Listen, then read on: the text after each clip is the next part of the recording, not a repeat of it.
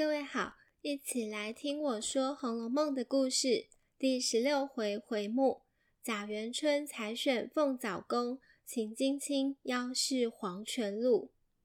上一回才结束丧礼，家里也给宝玉收拾好了外书房。他和秦钟原约好一同夜读，但谁知秦钟禀赋弱，在郊外既受了风霜，又忙着和智能儿偷偷摸摸约会。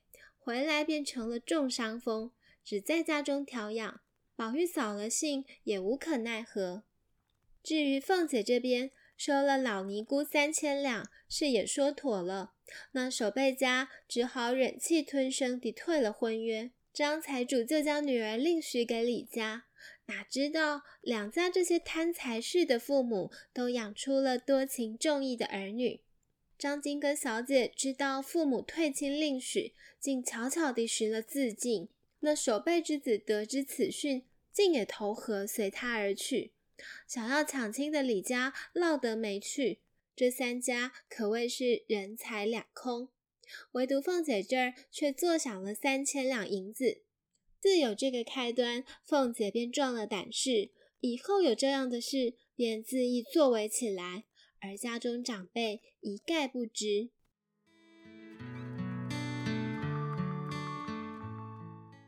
这天来到宝玉的父亲贾政的生辰，梁府人丁齐聚庆贺，热闹非凡。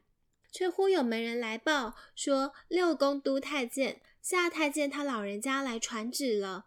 众人一阵惊呼，都不知发生了什么事，连忙止了戏文，撤了酒席，接旨。那夏太监却并未捧诏宣读，只笑容满面来到厅上，南面而立，说：“奉特旨，立刻宣贾政入朝，在临近殿必见。”说毕也不吃茶，便乘马去了。那贾政也猜不出何意，只得急忙更衣入朝。贾母等何家心底惶惶不定，不停地遣人飞马来往探信。终于有几个管家人喘吁吁地跑进来报喜，说奉老爷的命，请老太太率领太太等进宫谢恩呢。原来是贾政的长女元春，如今在宫里受封为凤藻宫尚书，加封贤德妃。贾母等人听了，才放下心来。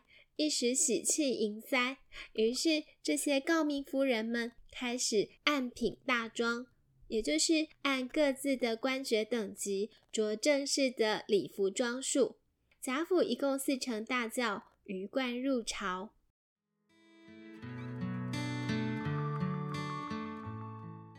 至此，宁荣两府上下内外人等莫不欢天喜地，却只有宝玉一人置若罔闻。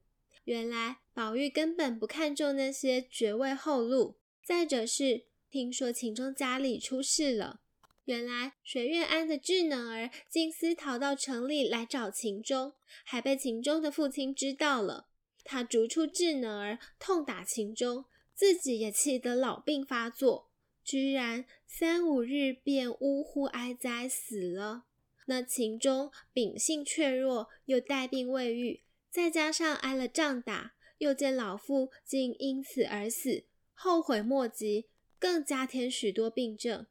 为此，宝玉也闷闷不乐。虽听闻姐姐元春进封，也不能解其愁闷。关于贾母等人如何谢恩，如何回家，梁府人如何热闹得意，亲友如何来庆贺，只有他一人皆视有若无，毫不介意。众人笑他是越发呆了。幸而真正稍令宝玉感到欣慰的喜讯来了，人来报贾琏和黛玉明日就可到家了。贾琏这边协助黛玉处理林如海丧事，俱已妥当。他们按路程原下月才到家，因途中听了元春的喜讯，遂昼夜兼程赶回。家人们隔日迎接他们进府，一时也悲喜交集。宝玉眼见那黛玉，觉得出落得更加超群飘逸了。黛玉从家乡带来许多书籍器物，忙着打扫整理，又将纸笔等物分送给姐妹和宝玉。宝玉也郑重地取出北静王所赠的吉林香念珠，转送给他。黛玉却说：“什么臭男人拿过的，我不要这东西。”遂直还不取。宝玉也只得作罢。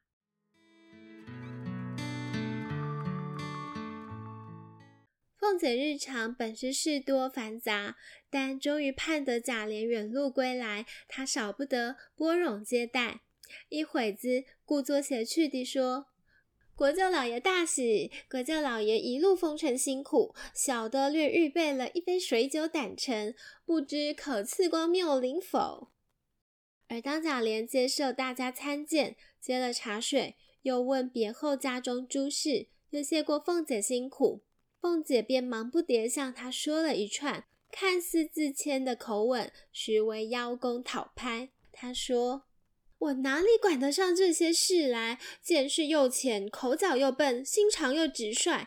人家给个棒槌，我就认作真；脸又软，搁不住人家说两句好话，心里就慈悲了。况且又没经过大事，胆子又小，太太略有些不自在，就吓得我连觉也睡不着了。我苦辞了几回，太太不许，倒反说我徒受用，不肯学习了。殊不知我是撵着一把汗呢，一句也不敢多说，一步也不敢多走。你是知道的，咱们家所有这些管家奶奶们，哪一个是好缠的？错一点儿，他们就笑话打趣；偏一点儿，他们就指桑骂槐的抱怨。坐山观虎斗，借剑杀人，引风吹火，站干二，推倒油瓶不服，都是全挂子的本事。况且我年轻，不压人，怨不得不把我放在眼里。更可笑，那府里忽然荣儿媳妇死了，甄大哥又再三在太太跟前跪着讨情，只要请我帮他几日。我是再次推辞，太太断不依，只得从命。到底叫我弄了个人仰马翻，更不成个体统。至今甄大哥还后悔抱怨呢。你明儿见了他，好歹描补描补，就说我年纪小，原没见过世面，谁叫大爷错为他的。如此话语，想也是凤姐在夫君面前独有的撒娇模式吧。而凤姐和贾琏限期负责打理荣府里外事务，常是不得闲。他们才聚首这一会子，外头就有不知谁要来回话。凤姐的陪房丫鬟平儿来说，是薛姨妈让香菱来说件事，她先应了，打发她回去。那香菱就是宝钗的哥哥薛蟠，不惜打死人，执意强买来的女孩，也是我们曾提过，多年前甄士隐那走失的女儿。贾琏才刚回来，也已见过，说可惜这样整齐的模样，竟给那薛大傻子做了房里人。凤姐一听贾琏留意了香菱，便有醋意。但也说，那薛蟠不过是吃着碗里，瞧着锅里的。当初为了香菱和薛姨妈闹得不可开交，如今反倒是薛姨妈认识到香菱温柔安静，行事比别的女孩稳妥。至于薛蟠，到手了也看得马鹏风一般了。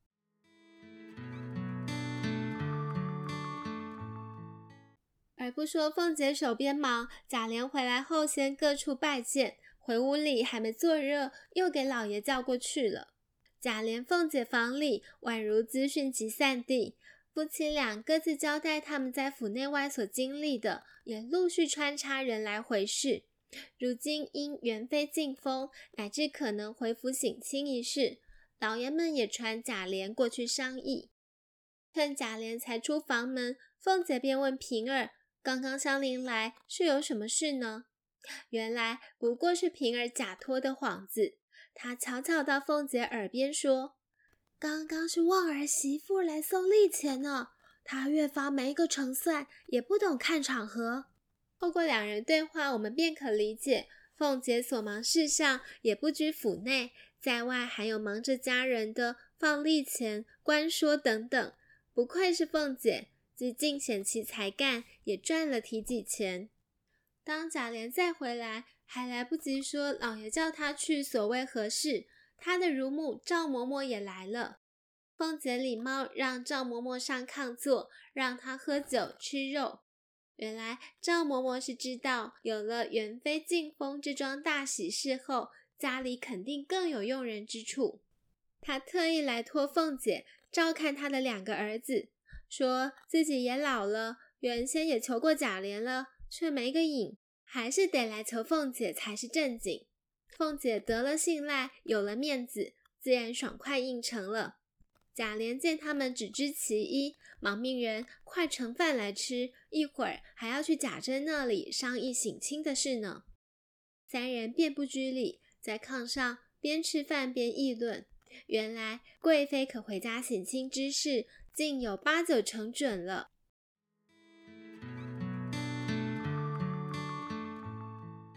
听得如此，赵嬷嬷和凤姐都雀跃起来。凤姐高兴自己也能见大世面，就不遗憾没赶上当年太祖南巡的事了。而赵嬷嬷正是当年见过大场面的人，她说。哎呦呦，那可是千载难逢的。那时候我才记事儿，咱们贾府正在姑苏扬州一带建造海船，修理海棠，只预备接驾一次，把银子花得像淌海水似的。凤姐忙接着说：“我们王府里也预备过一次，那时候我爷爷专管各国进贡朝贺的事，凡有外国人来。”都是我们家养活，粤闽滇浙所有洋船货物都是我们家的。赵嬷嬷说：“那是谁不知道的？如今还有个口号呢，说东海少了白玉床，龙王请来金陵王。这说的就是奶奶府上了。如今现有还在江南的甄家，哎呦，好事派，独他们家接驾四次。若不是我们亲眼看见。”告诉谁也不信的，别讲银子成了土泥，平时世上有的没有不是堆山积海的，罪过可惜四个字，竟顾不得喽。凤姐问：“只呐喊他们家怎就这么富贵呢？”赵嬷嬷说：“也不过拿着皇帝家的银子往皇帝身上使罢了，谁家有那些钱买这个虚热闹去啊？”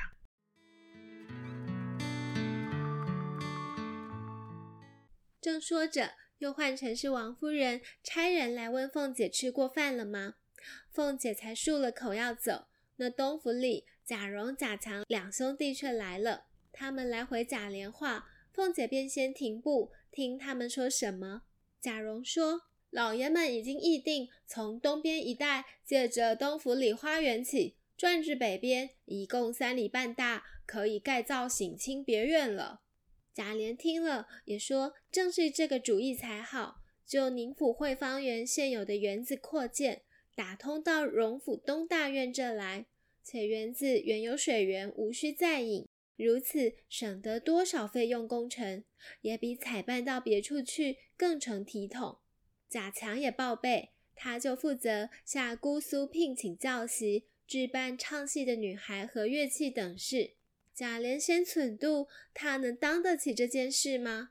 凤姐忙帮衬着贾强说话，还随口忽然就把刚刚赵嬷嬷托他的那两个儿子交给贾强，让他带着两个妥当的人一起去办这些起造发落诸多事务。贾政理不来，贾赦懒得理，大抵都是贾珍来禀报，交给贾琏和梁府的管家们。也有相熟的亲客相公帮衬，梁夫人尽管忙得不可开交，但又喜悦热闹。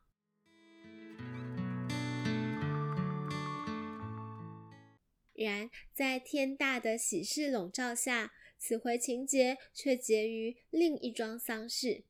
原来宝玉始终惦记秦钟，这日才打算再去探望，他的小厮明烟却来报说。